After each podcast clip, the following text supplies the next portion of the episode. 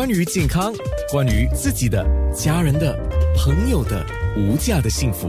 健康那件事。健康那件事就是星期一跟星期三啊。那今天我们特别讲的就是跟这个心包炎、心肌炎有关。新加坡国立大学心脏中心的心脏专科高级顾问医生陈怀庆教授，刚才特别说了疫苗跟心肌炎跟心包炎，那基本上。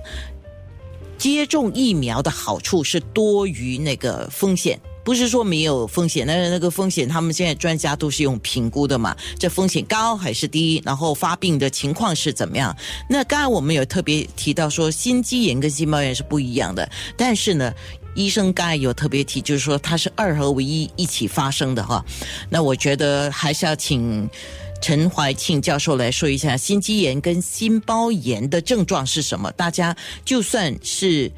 我我觉得是这样，就算不是跟冠病的接种疫苗有关，我们自己平时也要注意一下，这个心肌炎跟心包炎有什么特别的症状吗？多数患有心肌炎或者心包炎的病人，他本身是没有任何症状的，就好比我们说患有感冒的时候，其实除了这些呼吸道的一些症状之外，心肌也可能受到影响，出现炎症。但很多时候，百分之九十以上病人都没有任何症状，而且这些心肌炎的情况都会自行痊愈。所以，多数的病人觉得在感冒的时候不会觉察到有什么任何的胸痛，但只有在非常小部分的一些病人当中，可能会出现严重的心肌炎症，出现症状甚至于死亡。哦，那哪一些人是要特别注意的呢？由于冠状疫苗所产生的心包炎，它的这个发作机制可能跟我们知道的一些流行性病毒感冒所引起的心肌炎有点不一样。至少从目前的依据看起来，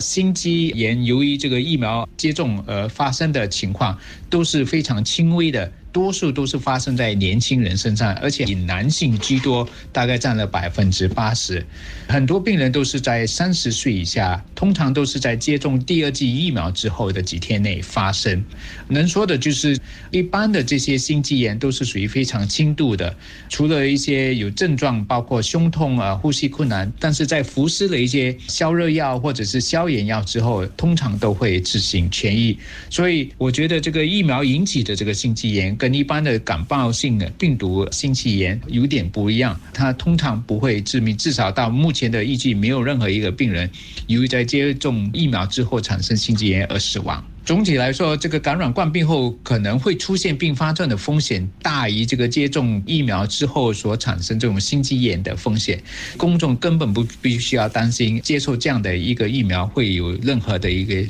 不良的心脏后果。目前很难确定说哪一些病人会产生这种疫苗引起的心肌炎，但我只能说。它是一个极为罕见的一个情况，至少在新加坡已经接种过两百七十万剂的疫苗当中，只有六例的病人产生了心肌炎。这六个人当中，有四人是在年龄三十岁以下的，而且我知道目前他们都完全的痊愈，没有出现任何的后期的一些后遗症，所以大可不用因为这种心肌炎极为罕见的一种并发症的，而拒绝这种疫苗的接种。那我们说，如果万一出出现了心肌炎或者是心包炎，那具体来讲是如何治疗呢？真的出现有呼吸时的胸口痛或者呼吸困难或者干咳嗽的话，而且又是在近期内接受疫苗接种的病人，不妨先去找一下自己的家庭医生，让他们评估一下。目前这个疫苗引起的这种心肌炎。